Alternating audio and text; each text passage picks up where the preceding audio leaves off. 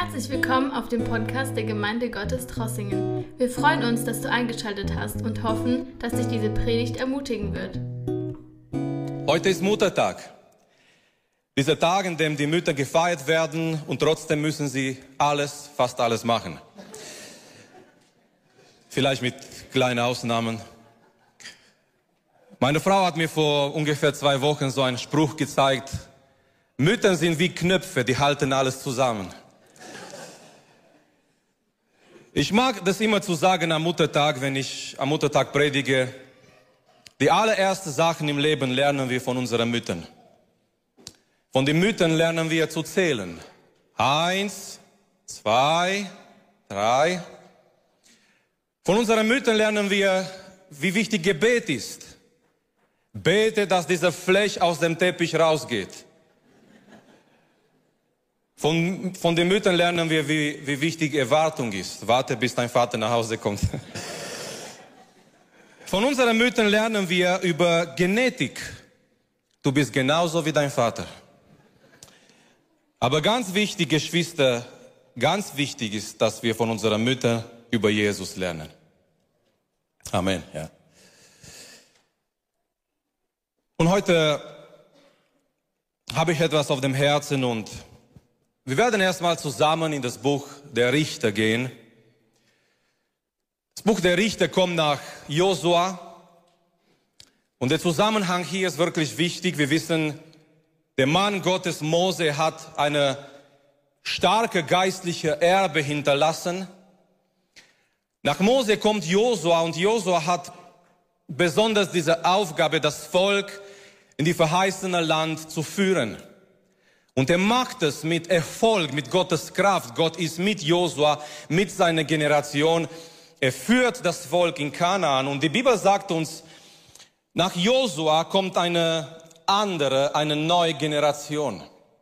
Und Geschwister, mögen wir es nicht vergessen, jede neue Generation bringt neue Herausforderungen mit. Jede neue Generation bedeutet neue Probleme manchmal, neue Fragen.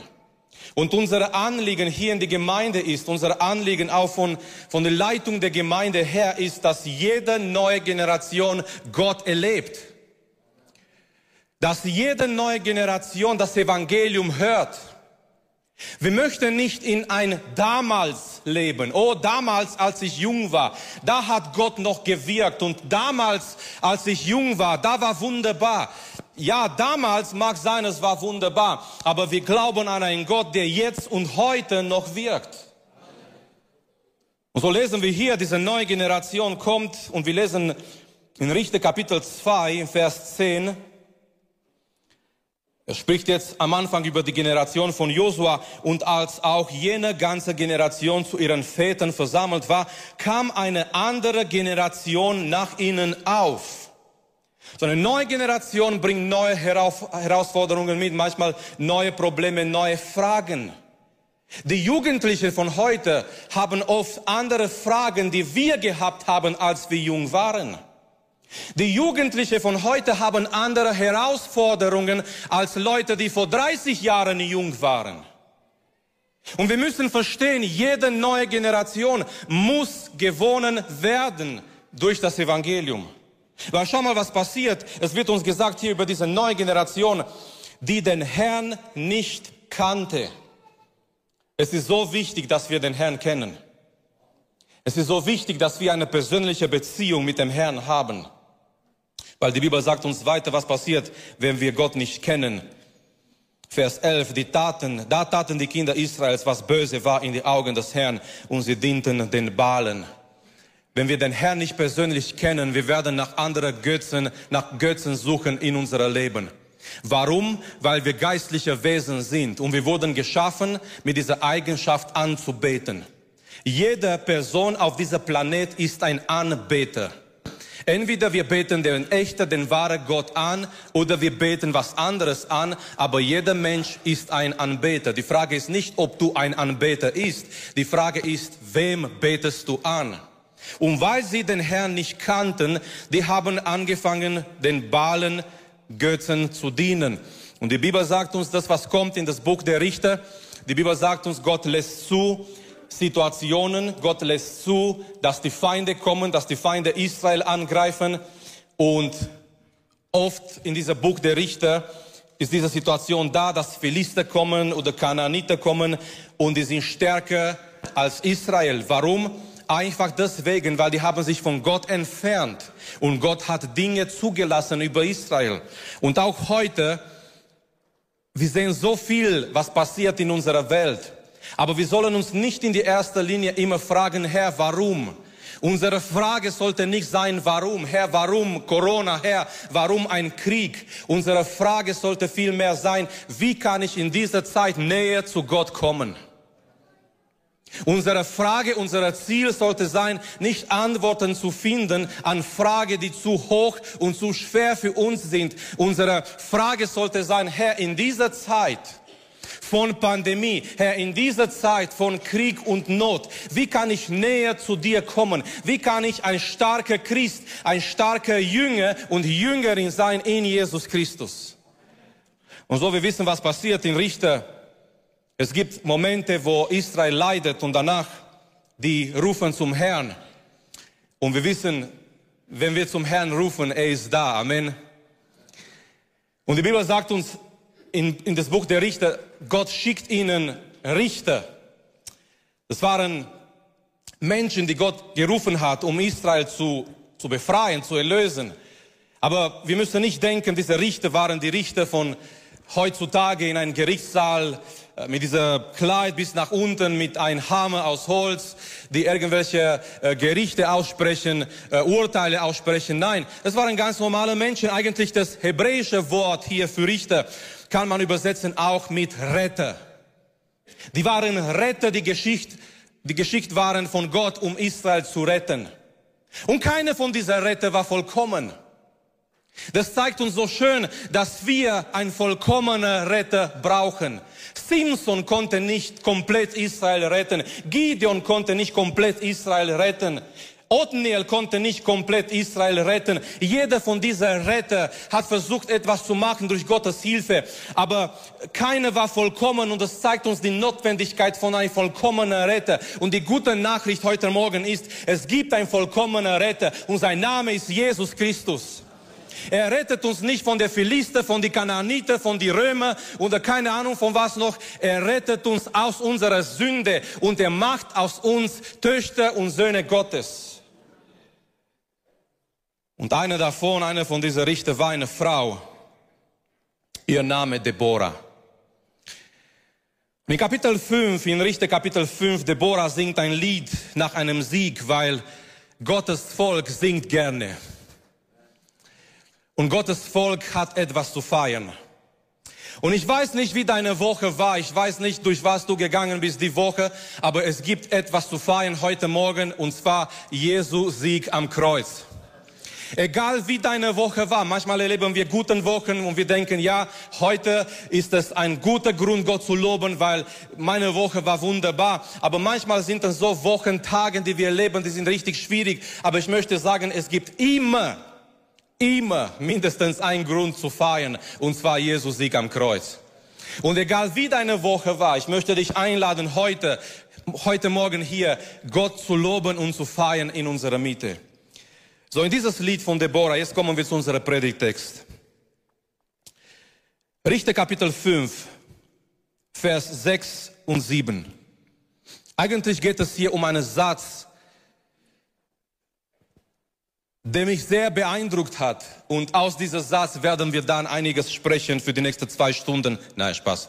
Für die nächsten Minuten werden wir einiges sprechen aus Gottes Wort. Vers 6 Sie spricht hier in dieses Lied Deborah von einem anderen Richter, sein Name war Shamgar.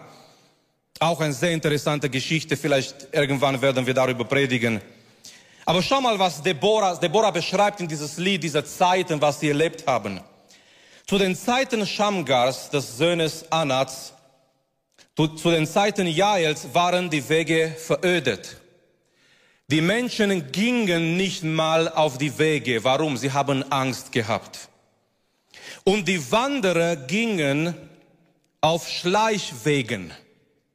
Mit anderen Worten, nicht auf die Hauptwegen. Stellt euch vor so eine Situation, dass man in Trossingen oder in, in einer größeren Stadt nicht mal den Mut hat, auf die Stra Hauptstraße zu laufen. Es gibt solche Zeiten, gerade jetzt. Menschen erleben solche Zeiten zum Beispiel gerade jetzt in Ukraine. Menschen haben Angst, auf die ganz bis dann normale Wege zu laufen, zu gehen. Und Deborah sagt, es war in Zeit in Israel, die Wanderer, die gingen auf Schleichwegen, auf versteckte Wegen. Dann sagt sie weiter in Vers 7, es fehlten Führer in Israel, sie fehlten, bis ich, Deborah, aufstand. Bis ich aufstand, eine Mutter in Israel. Es fehlten Führer in Israel, bis ich aufstand, eine Mutter in Israel. Eine Mutter in Israel. Eine Mutter in der Gemeinde. Eine Mutter in der Gesellschaft. Es ist kraftvoll, wenn Mütter voller Geistes aufstehen, für ihre Familien, für ihre Kinder zu kämpfen. Und die Botschaft heute Morgen, angefangen von dieser kleinen Satz hier, eine Mutter in Israel. Wir wissen nicht, ob, ob Deborah Kinder gehabt hat. Wir wissen nicht, ob Deborah, aber auf jeden Fall, sie hat geistliche Kinder gehabt. Und ich möchte jeder ermutigen, vielleicht, ich weiß, äh, ich mit meiner Frau zehn Jahre lang konnten wir keine Kinder haben und Muttertag war für uns so, ja, hm, es ist schön, aber ja, wir haben keine Kinder. Aber ich möchte sagen, vielleicht gibt es auch Personen hier oder in Livestream, die können sich damit identifizieren. Du hast keine leibliche Kinder, aber trotzdem in die Gemeinde kannst du dich um geistliche Kinder kümmern. Such dir jemanden, der jünger ist. Such dir jemanden, der jetzt gerade angefangen hat, mit dem Herrn zu gehen, mit dem Herrn zu wandeln. Und das, was du schon weißt, das, was du schon erfahren hast mit, mit dem Herrn, gib dieser Person weiter, gib dieser junge Mann weiter, gib dieser junge Frau weiter. Und das sind deine geistlichen Kinder im Herrn. Du darfst ein geistlicher Vater oder eine geistliche Mutter sein. Mein Thema heute Morgen, angefangen von dieser kleinen Satz hier, wo Deborah sagt, eine Mutter in Israel. Mein Thema ist, wir brauchen starke geistliche Mütter. Wir brauchen in der Gemeinde, wir brauchen in der Gesellschaft starke geistliche Mütter. Ich möchte, dass wir zusammen durch Gottes Wort gehen und das erste, was ich betonen möchte, ist, wir brauchen Mütter des Glaubens. Wir brauchen Mütter des Glaubens. Und ich möchte, dass wir zurückgehen in zweite, das Buch der 2. Mose, 2. Mose in Kapitel 1 und in Kapitel 2. Wir brauchen geistlich starke Mütter und erstmal Gottes Wort sagt uns, wir brauchen Mütter des Glaubens. Wir brauchen Frauen, natürlich auch Männer, viele Sachen, weil Männer sagen, ja, Muttertag, es wird über Frauen gepredigt und für uns Männer ist es nichts da. Aber viele Sachen, was wir jetzt erwähnen für, für die Frauen, äh, viele Prinzipien gelten auch für die Männer. So, wir brauchen Mütter des Glaubens. Geht mit mir ganz, ganz weit weg, ganz zurück in der Geschichte, 2. Mose. In 2. Mose, es ist dieser Moment, nachdem Josef, sein Vater, seine Familie nach Ägypten ruft. Und wir wissen, für Jakob, für seine Söhne, für seine Familie, am Anfang war eine wunderbare Zeit. Aber die Bibel sagt uns, es kam ein neuer Pharao, es kam ein, neuer, kam ein neuer Leiter, der Josef nicht kannte. Er kannte Josef nicht und er kannte nicht, was Josef für Ägypten gemacht hat. Und dieser Pharao hat gemerkt, dass die Kinder Israel sich vermehren, dass sie immer mehrere werden und dass sie immer stärker werden. Und was wir haben in 2. Mose Kapitel 1 ist ein Angriff gegen Gottes Volk. Aber dieser Angriff gegen Gottes Volk geschieht durch einen Angriff gegen die Familie. Geschwister, das ist nicht neu. Satans Angriff gegen die Gemeinde ist oft ein Angriff gegen die christlichen Familien. Und Pharao hat zwei Hauptmethoden. Methode Nummer eins war mehr Arbeit. Methode Nummer eins war das, was die Bibel hier übersetzt in äh, 2. Mose Kapitel 1 in Vers 11, Lasten. Sie haben Lasten auf Israel getan, damit sie keine Zeit mehr haben, damit sie wirklich todmüde sind. Versteht mich nicht falsch. Arbeit ist gut und Arbeit kommt von Gott. Ich habe ich hab jemanden gehört, der mal gesagt hat, ich bin gegen Arbeit, weil Arbeit wurde erfunden nach dem Sündenfall. Und dann bin ich schnell gegangen zum Gottes Wort und ich habe gemerkt, nein, das ist nicht so.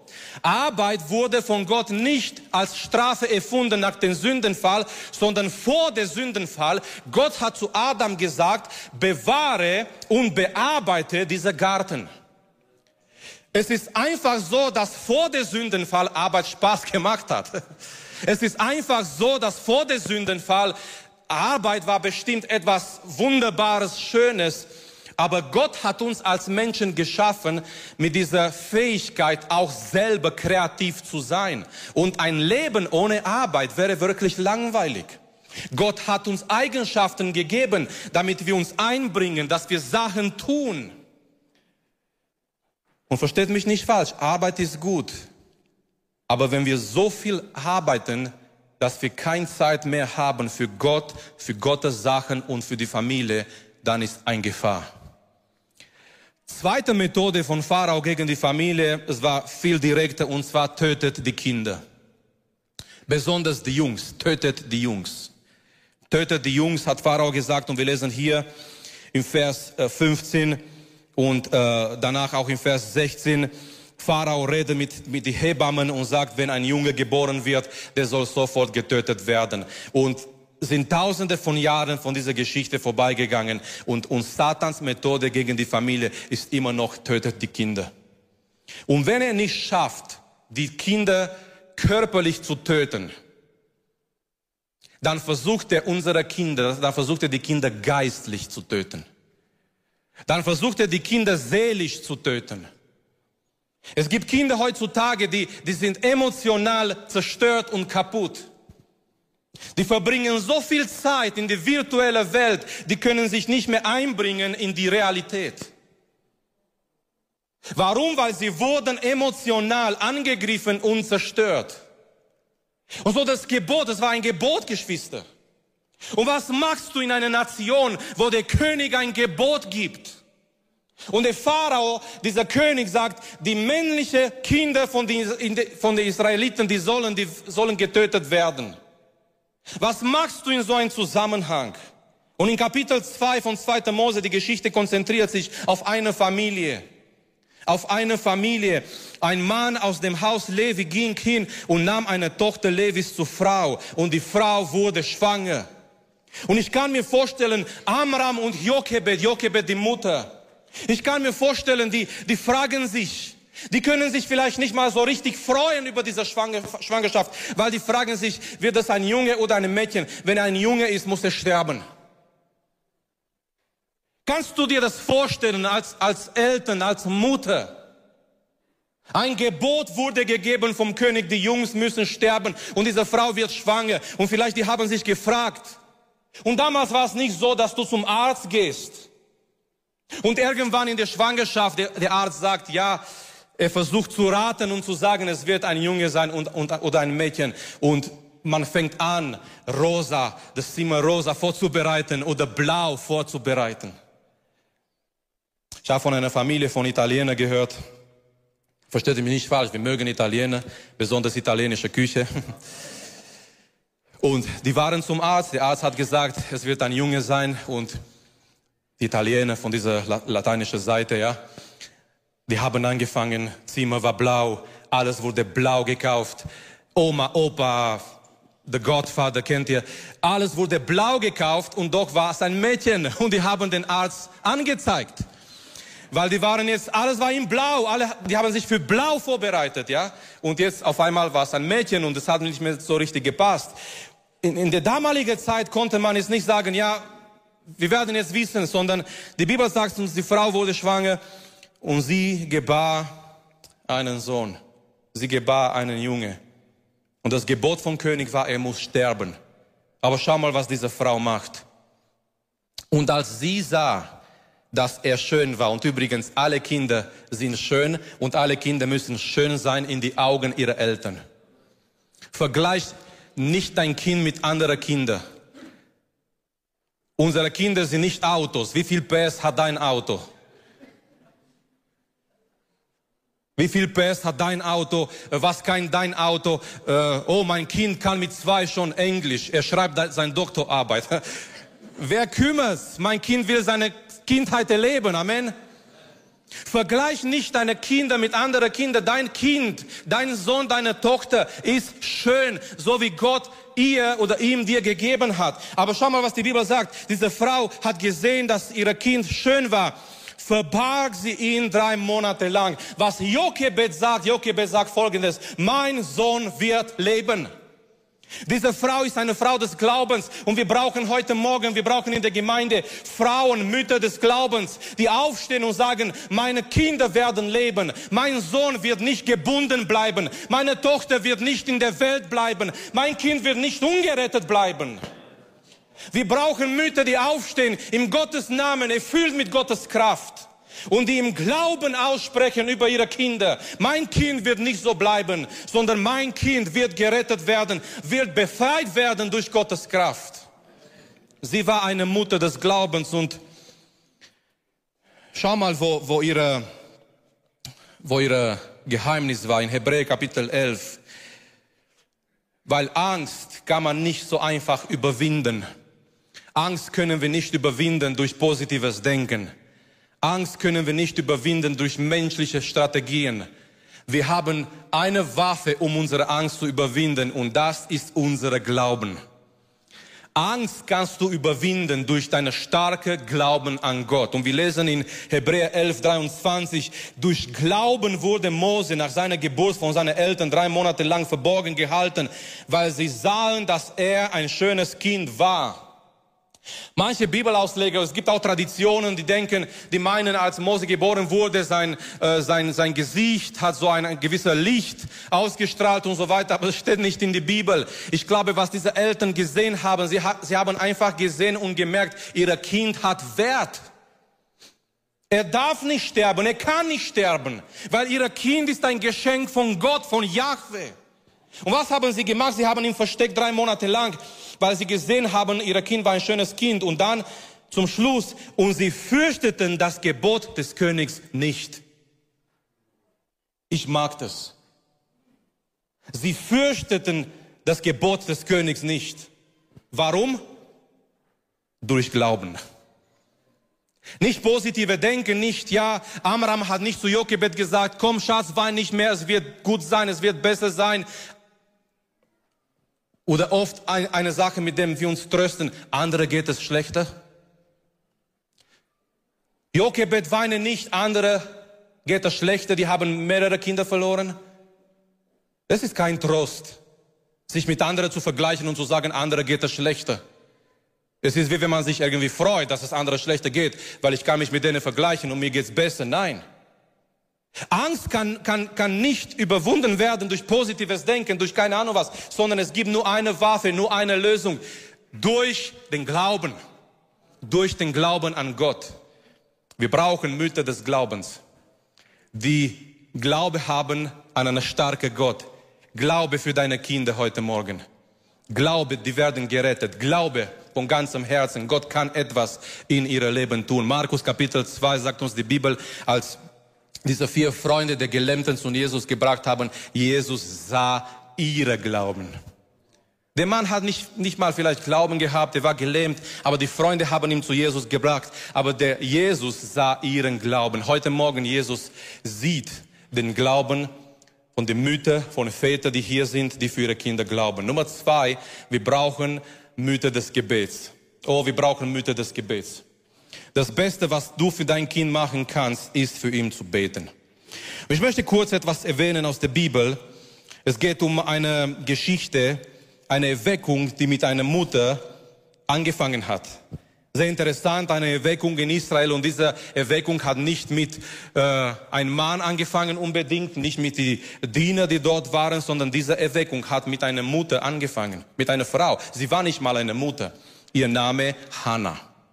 Es war eine schwierige Zeit in Israel. Die Bibel sagt uns, die Visionen waren selten. Es war kein Wort von Gott da. Israel lebte in einer Art geistlicher Dunkelheit. Und diese Frau hier, ihr Name ist Hannah. Und Hannah bedeutet Begnadigte. Aber die Bibel sagt uns weiter, diese Frau konnte keine Kinder haben, Vers 5. Hannah aber gab er einen doppelten, also der, der Mann, einen doppelten Anteil, denn er hatte Hannah lieb. Aber der Herr hatte ihren Mutterleib verschlossen. Und ich habe überlegt, von einer Seite, diese Frau heißt Begnadigte, auf die andere Seite, die Realität entspricht nicht ihrem Name. Kennt ihr diese Situation? Wir, wir nennen uns Gottes Kinder und manchmal denken wir, die Realität in unserem Leben entspricht nicht unserem Name. Begnadigte, aber Herr, wo ist diese Gnade? Weil ich sehe keine Gnade in meinem Leben, ich kann keine Kinder haben. Manchmal wir sagen, wir sind Töchter und Söhne des Königs und wir schauen in unser Leben und Probleme sind da und Situationen sind da und wir denken, die Realität entspricht nicht unserer Identität. So Hannah ist diese Frau mit, ein, mit einer großen Last, mit einem großen Problem, mit einem großen Kampf in ihrem Leben. Sie hat keine Kinder. Und nicht nur das, die Bibel sagt uns, ihr Mann Elkanah hat noch eine Frau gehabt, ihr Name war Penina. Vers 6, und ihre Widersacherin reizte sie sehr mit Kränkenreden, um sie darüber zu entzünden, dass der Herr ihren Mutterleib verschlossen hatte. Diese Hannah, jedes Mal, wenn sie zum Haus des Herrn gehen, jedes Mal muss sie immer diese, diese Sätze, diese, diese Worte von dieser Penina hören und die wird angegriffen, die wird fertig gemacht. Eine Frau, die fertig gemacht wird, weil sie keine Kinder haben konnte. Sie weint vor, vor ihrem Mann und schau mal, sie findet nicht mal bei ihrem Mann Verständnis. Vers 7. Und so ging es Jahr für Jahr, so oft zum Haus des Herrn hinaufzog, kränkte jene sie so, dass sie weinte und nichts aß. Elkana aber ihr Mann, schau mal, was der Mann sagt. Das war ein Mann mit ein, also der hat kein Probleme gehabt mit ein, sein Selbstwertgefühl. Weil schau mal, was er sagt. Elkan, Elkana aber ihr Mann sprach zu ihr. Hanna, warum weinst du? Also die Frau hat keine Kinder, sie weint unter dieser Last, unter dieser Druck. Und er sagt, Hanna, warum weinst du?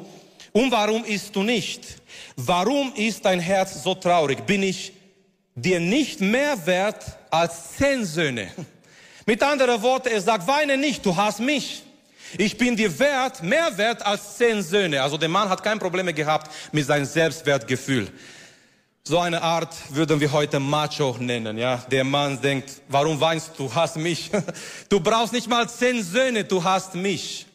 Und so Elkanah ja, er kommt mit dieser Antwort, was wirklich nicht viel bringt. Und die Bibel sagt uns in Vers 9, eines Tages, oh eines Tages. Eines Tages Hannah sagt, es ist genug. Eines Tages Hannah sagt, ich werde nicht mehr weiterleben in dieser Situation. Eines Tages Hannah sagt, ich werde was ändern in mein Leben. Wie lange werden wir bleiben in einem Status quo geistlich gesehen? In einer Situation, wo wir immer sind seit Jahren und Jahren und Jahren. Es war ein Tag, eines Tages. Und möge für manche von uns dieser Tag heute sein, wo wir sagen, wir möchten etwas ändern in unser geistliches Leben. Eines Tages, eines Tages, Anna steht auf und diese Frau mit einer großen Last in ihrem Leben, mit einem großen Kampf in ihrem Leben, diese Frau findet eine Lösung, findet einen Weg. Und diese Lösung und dieser Weg war bei Gott im Gebet. Was macht Hannah? Trotz dieser Situation, trotz dieser Last und dieser Kampf, die sie hat, sie fängt an zu beten. Sie weiß, es gibt einen Weg, es gibt eine Lösung beim Gott im Gebet. Vers 11. Vers 10, sie aber betrübt, wie sie war, betete zum Herrn und weinte sehr und sie legte ein Gelübde ab und sprach, Herr der Herrscharen. Für sie war Gott der Herr der Herrscharen, derjenige, der die größte und höchste Autorität hat. Und diese Mutter, diese Frau, sie war nicht mal noch eine Mutter, aber diese Frau weiß, es gibt eine Lösung, es gibt einen Weg beim Gott im Gebet. Und sie fängt an zu beten und sie fängt an zu beten. Und Gott erhört ihr Gebet. Vers 19, letzter Teil. Und der Herr gedachte an sie. Und es geschah, dass Hannah schwanger wurde und als die Tage um waren, gebar sie einen Sohn und sie gab ihm den Namen Samuel. Samuel. Und wir wissen, was, was, was jetzt kommt in diesem Buch. Wir wissen, Samuel in Kapitel 3, Gott spricht zu ihm. Danach Samuel wird zu einem sehr, sehr wichtigen Mann Gottes. Und er salbt die zwei Könige Israels. Erstmal Saul und danach David. Aber das ganze Geschichte, Freunde, diese ganze Erweckung letztendlich fängt an mit einer Frau, mit einer Frau, die gesagt hat, hat eines Tages, es ist genug. Es ist genug von dieser Angriffe. Es ist genug von dieser Situation. Ich werde etwas tun, weil es ist eine Sache, Geschwister. Es ist eine Sache, dass wir uns ständig beschweren über Situationen. Es ist was anderes, dass wir etwas tun gegen diese Situationen. Und es war ein Tag, wo Hannah gesagt hat, ich werde mich nicht mehr beschweren, sondern ich werde direkt vor Gott gehen im Gebet. Und sie hat diesen Sohn gehabt, Samuel. Bete für deine Kinder. Deine Gebete haben Kraft als Mutter. Deine Gebete, bete für, für Schutz für deine Kinder, bete für die Rettung von deinen Kindern, bete für Befreiung über deine Kinder. Das Schöne ist, niemand kann deine Gebete stoppen. Selbst wenn deine Kinder nicht einverstanden sind, bete für deine Kinder. Die können nichts dagegen tun. Ich habe den Zeugnis von einem jungen Mann gelesen. Er hat sich von Gott entfernt. Er hat sich von Gott entfernt, er hat sich von der Gemeinde entfernt und er fängt an, in dieser Diskos zu gehen und Clubleben und so weiter. Und äh, die Mutter von dieser jungen Mann war gläubig und sie hat immer für ihn gebetet, besonders am Wochenende, wenn sie gewusst hat, ähm, der junge Mann geht weg und er wird wieder da draußen sein mit seinen ungläubigen Freunden. Und in dieser lebenden Welt, diese Frau hat angefangen für dieser junge Mann zu beten. Und eines Tages, der junge Mann kam nach Hause und hat gesagt, Mama, hör auf für mich zu beten, weil ich habe keinen Spaß da draußen.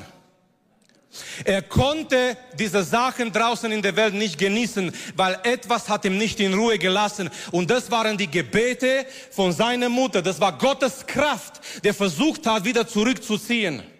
Und er hat gesagt, Mama, betest du für mich? Und die Mama hat gesagt, jedes Mal, wenn du rausgehst, jedes Mal, wenn du dahin gehst, ich gehe in mein Zimmer auf die Knien und ich bete für dich.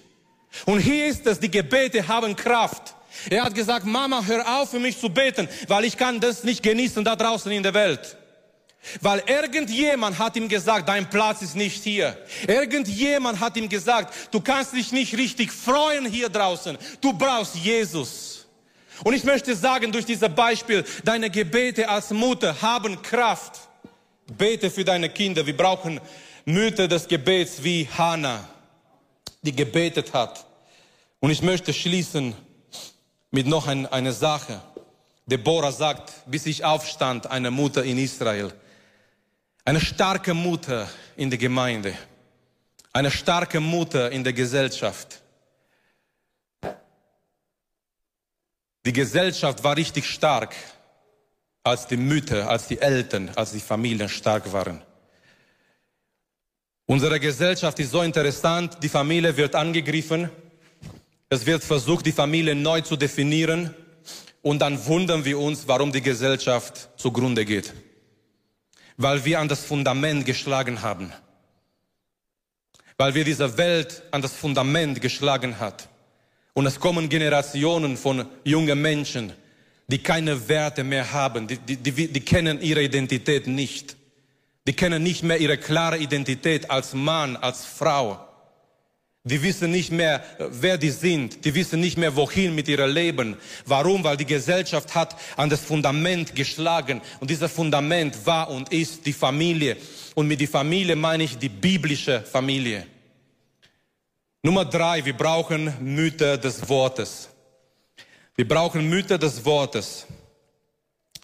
Und möchte zu den Bibelvers kommen. Eigentlich, Christian wollte darüber predigen, aber es ging ihm von seiner Stimme her nicht gut und wir haben getauscht.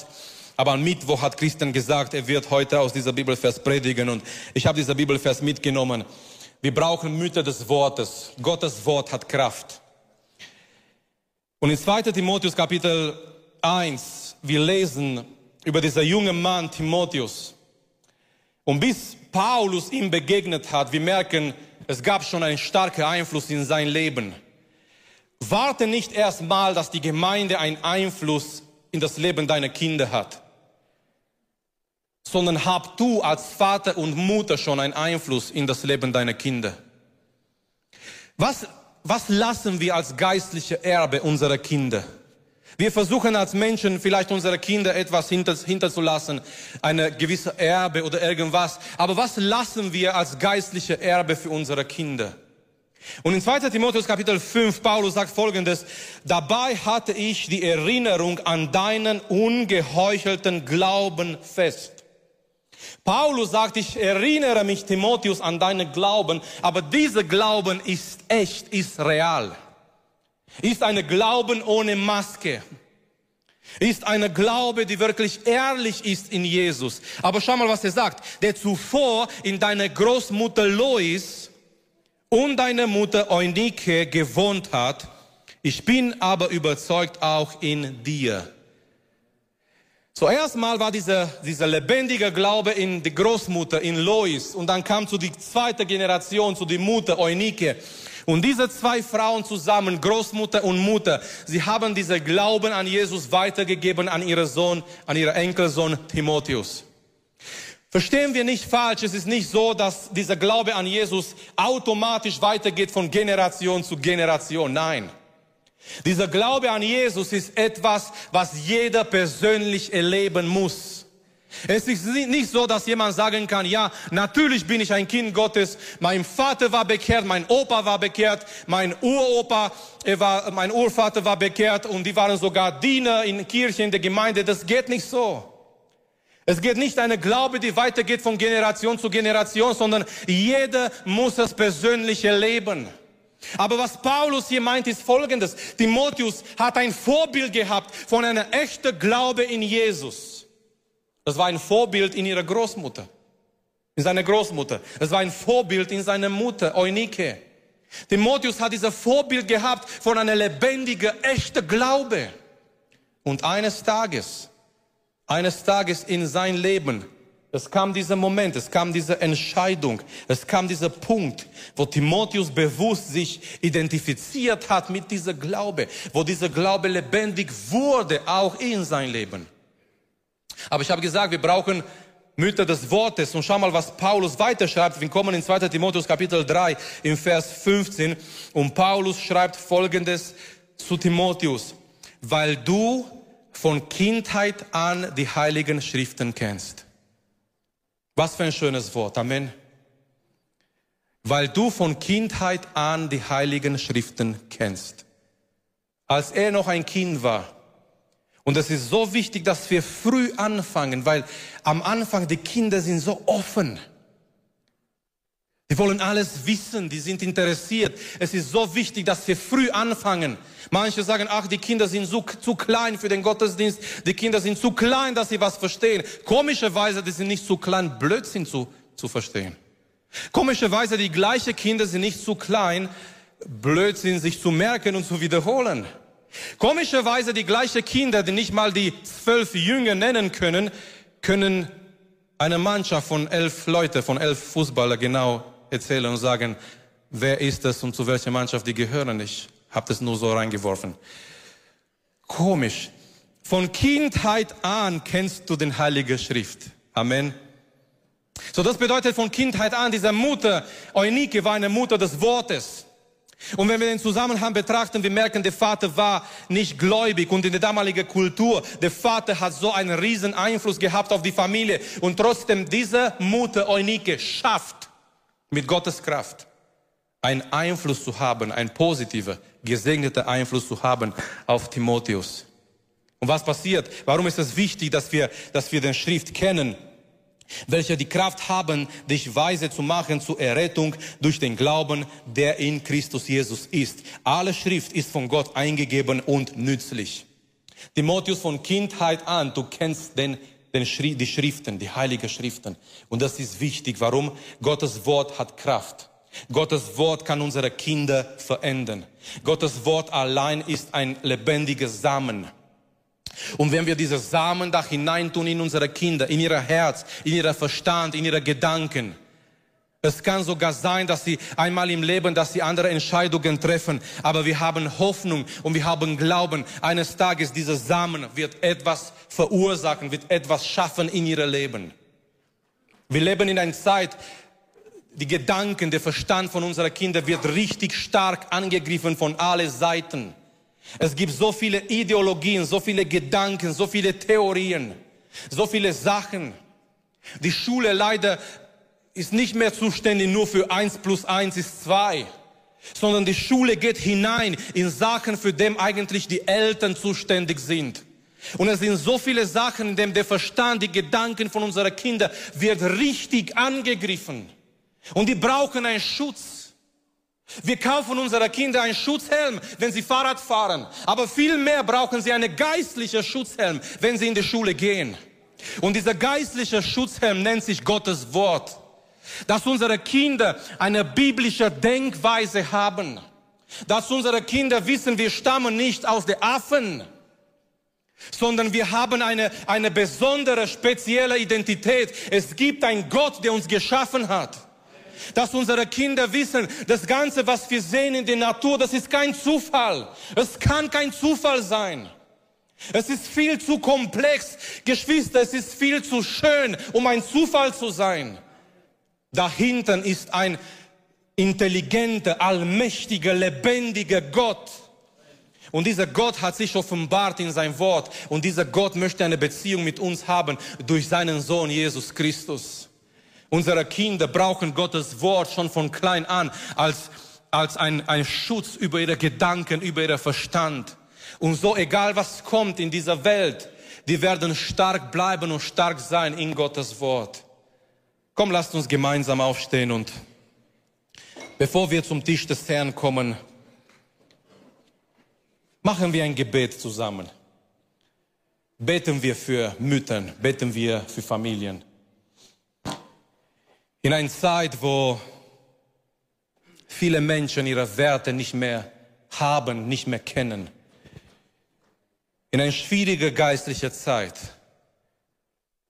Zwischen andere Sachen, wir brauchen auch starke geistliche Mütter. Deborah sagt, ich stand auf wie eine Mutter in Israel. Ich stand auf. Und ich möchte alle Frauen, alle Mütter heute Morgen herausfordern. Steh auf in Gottes Namen. Bleib nicht mehr gleichgültig. Wenn du merkst, deine Kinder werden angegriffen, steh auf. Wenn du merkst, deine Familie wird angegriffen, steh auf in Gottes Namen. Steh auf und sei eine Mutter des Glaubens. Das Gebot war gegen sie. Der König war gegen sie. Aber Jochebed sagt, mein Sohn wird leben. Und heute möchten wir Leben aussprechen über unsere Kinder. Wenn kranke Kinder da sind, in Jesu Namen, die werden und die sollen leben. Wenn Kinder da sind, die gebunden sind in Jesu Namen, die sollen befreit werden. Wenn wir beten für verlorene Söhne, verlorene Töchter im Gottes Namen, die sollen zurück zu Gott kommen. Und wir brauchen Mütter und Väter des Glaubens, die sagen, mein Sohn, meine Tochter, die werden nicht verloren gehen im Gottes Namen. Die werden zurückkommen und werden zurückgewonnen sein durch die Gnade Gottes. Wir brauchen Mütter des Gebets wie Hannah. Hannah hat Probleme gehabt und jede Mutter hat Probleme. Wenn wir Zeit hätten, mit den Müttern zu reden, die hier sind, jede Mutter hat Probleme. Jede Mutter macht sich Gedanken und Schwierigkeiten und Fragen. Aber Hannah hat eine Lösung und einen Weg gefunden, wo sie hingehen kann mit ihrem Problem. Und sie ging zu Gott im Gebet. Und niemand und nichts kann eine Mutter stoppen, die zu Gott im Gebet geht für ihre Kinder. Wir brauchen Mütter des Gebets wie Hannah. Und wir brauchen Mütter des Wortes wie Eunike, die, die Timotheus genommen hat. Und von Kindheit an hat ihm gesagt, hier mal Timotheus, das ist die heilige Schrift. Eine heilige Schrift. Hier Timotheus, im Alten Testament ist das geschehen und das geschehen. Und das ist unser Gott. Und kein Wunder, was wurde aus Timotheus? Ein Mann des Wortes. Was wurde aus Mose? Ein Mann des Glaubens. Was wurde aus Samuel? Ein Mann des Gebets. Ich möchte sagen zum Schluss, sei du zuerst das, was du möchtest, dass deine Kinder werden. Jede Mutter möchte, dass, dass ihre Kinder von Gott gebraucht werden. Lass dich erstmal, lass du dich erstmal von Gott gebrauchen. Jede Mutter möchte, dass ihre Kinder Menschen des Gebets sind vielleicht. sei du in die erste Linie eine Person des Gebets. Lasst uns jetzt im Gebet gehen. Beten wir für die Mütter. Wenn du eine Mutter noch hast, danke Gott für deine Mutter. Schätze sie, liebe sie. Gottes Wort sagt uns, wir sollen Vater und Mutter ehren. Das ist ein Gebot Gottes. Das ist nicht. Und übrigens, ich möchte sagen, weil ich habe gestern ein bisschen im Internet gelesen, äh, diese Muttertagfeier ist auch eine sehr kommerzielle Feier. Ich möchte hier an dieser Stelle sagen, unser Respekt für die Mutter sollte nicht an dieser, nur, nur an diesem Tag sein. Das wäre viel zu wenig. Wir würden zusammen mit der Welt in die gleiche Richtung gehen, wenn wir sagen, hier ein Tag, hier ehre ich meine Mutter, ich kaufe ihr Blumen, ein kleines Geschenk und das war's. Nein, das war's nicht. Die Bibel sagt uns, wir sollen Vater und Mutter ehren, jeden Tag unser ganzes Leben. Und das hat in die erster Linie mit dieser, dieser Feier wurde er irgendwann mal erfunden in den USA. Es kam auch nach Deutschland. Äh, ich habe gelesen, in den USA nach Weihnachten ist das zweite Feier, an dem äh, die meisten Verkäufe gemacht werden. Ja, es ist für die Menschen wirklich sehr kommerziell, äh, sehr großer Gewinn wird jetzt gemacht. Mother's Day in USA ganz groß geschrieben. Aber es geht nicht nur jetzt am Muttertag etwas Schönes zu kaufen, zusammen zu essen. Es geht um diese göttliche Respekt zu haben jeden Tag für unsere Eltern. Nicht nur für Mütter, sondern auch für die ganzen Männer sagen. Lasst uns gemeinsam beten und vor Gott kommen und für unsere Familien beten. Vater, wir kommen vor deinem Thron, Herr, und wir beten dich an, Herr. Herr, wir beten heute Morgen, Jesus, und Herr, wir danken dir, Herr, auch für die Eltern, Vater. Wir kommen und wir danken dir für jede Mutter, für jeden Vater, Herr, der auch da ist, Vater, Herr, auch da ist in der Gemeinde, Jesus. Wir danken dir, Vater, dass wir auch diese wunderbare Gelegenheit gehabt haben, Herr, unsere Eltern zu, zu haben, Herr, unsere Eltern zu ehren, Jesus. Und wir beten ganz besonders an diesem Muttertag. Wir beten auch für die Mütter, die da sind, Jesus. Strecke deine Hand aus, Jesus, über jede Frau, über jede Schwester, über jede Mutter heute, Herr, in dieser Gottesdienst, Vater.